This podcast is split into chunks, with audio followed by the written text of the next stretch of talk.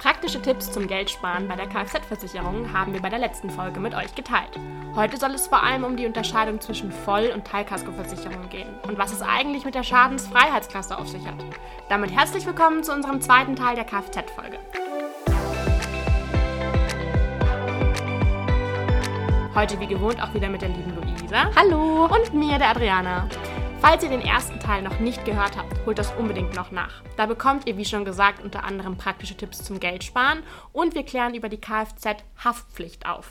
Also vielleicht starten wir einfach mal damit, was hat es mit der Teilkaskoversicherung auf sich und wann greift diese? Ganz genau. Also eine Teilkaskoversicherung springt dann zum Beispiel ein, wenn dein Auto gestohlen wird, es abbrennt oder du auf der Landstraße mit einem Tier zusammenstößt. Vielleicht zähle ich euch einfach mal ein paar Leistungen auf, die eine Teilkasko in der Regel beinhaltet.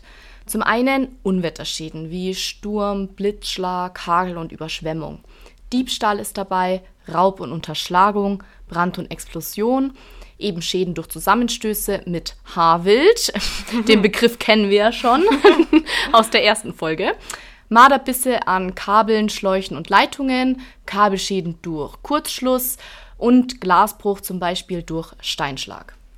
Der entscheidende Unterschied zur Vollkaskoversicherung liegt darin, wenn man auch bei selbstverschuldeten Unfällen und Vandalismus abgesichert sein will. Dann braucht man eine Vollkasko bzw. Frau eine Vollkaskoversicherung. Solche Schäden zahlt die Teilkasko nicht. Die Vollkasko hingegen ersetzt alle Schäden am eigenen Auto, zum Beispiel nach einem selbstverursachten Unfall, aber enthält auch alle Leistungen der Teilkasko. Ganz genau.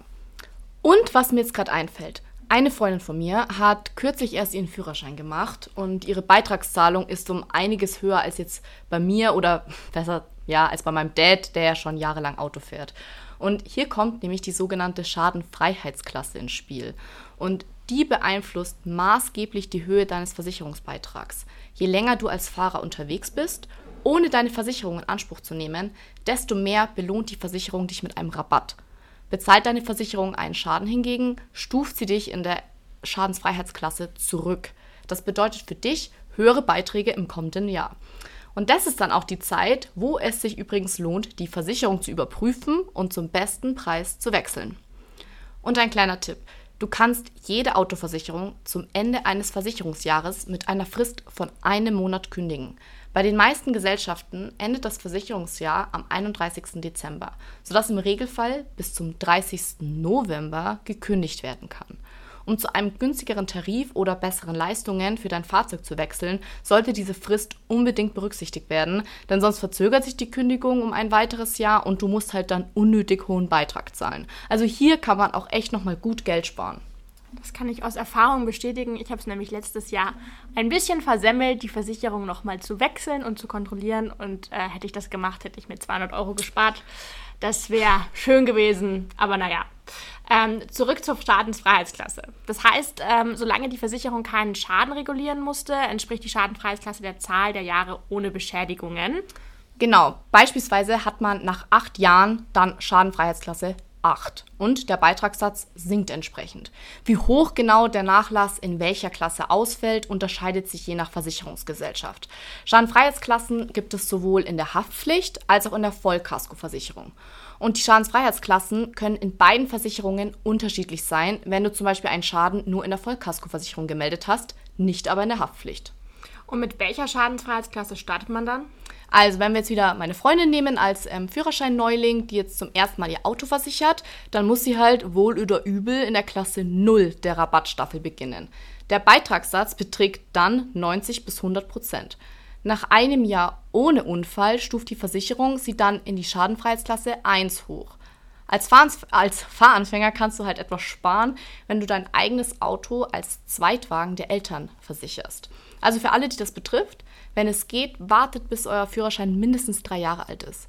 Sofern ihr in der Zeit das Auto eurer Eltern fahrt, müsst ihr euch in der Regel in den Fahrerkreis eintragen lassen.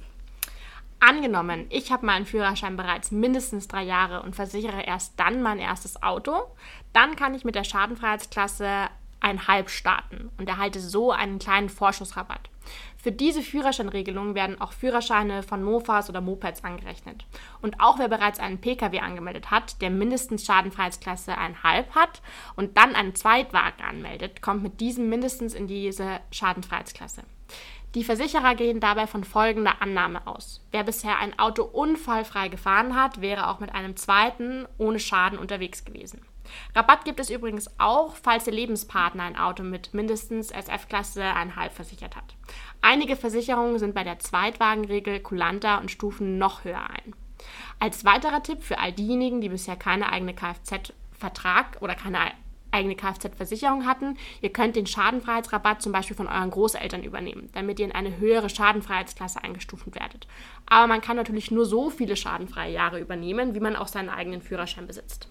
Das heißt dann, wenn ich zum Beispiel vier Jahre meinen Führerschein habe und es ist ein Schadenfreiheitsrabatt mit zehn Jahren frei, dann werde ich direkt in die Schadenfreiheitsklasse 4 gestuft, da ich eben seit vier Jahren meinen Führerschein habe. Ganz genau. Und Luisa, jetzt mal angenommen, mir passiert ein Unfall, was auch nicht so unwahrscheinlich ist, ne? dann äh, melde ich den der Versicherung und die stuft mich dann zurück.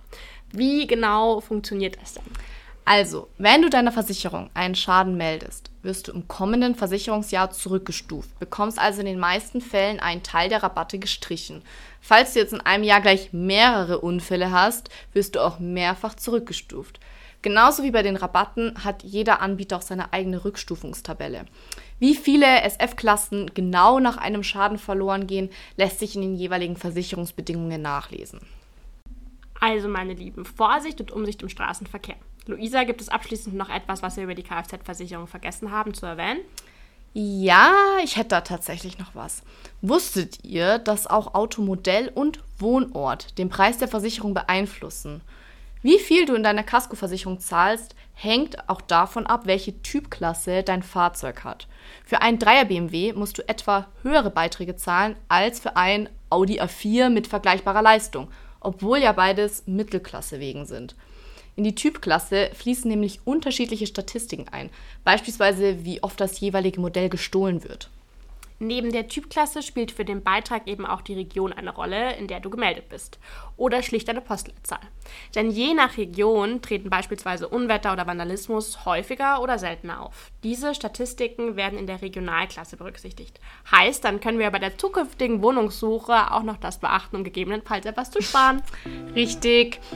Ja, cool. Dann wisst ihr jetzt ja alles Wichtige zur Kfz-Versicherung. Stellt uns gerne jederzeit eure Fragen per E-Mail an frausichert.diebayerische.de oder auf Instagram frausichert per Direktnachricht. Wir hoffen, wir konnten euch auch mit dieser Folge wieder Mehrwert liefern und freuen uns aufs nächste Mal mit gut informiert und abgesichert mit Frau Sichert. Macht's gut, meine Lieben. Ciao, ciao. Und nochmal ein kurzer Reminder zum Abschluss. Der 30. November steht vor der Tür. Vergesst also nicht, eure Versicherungstarife zu vergleichen und eventuell den Anbieter zu wechseln.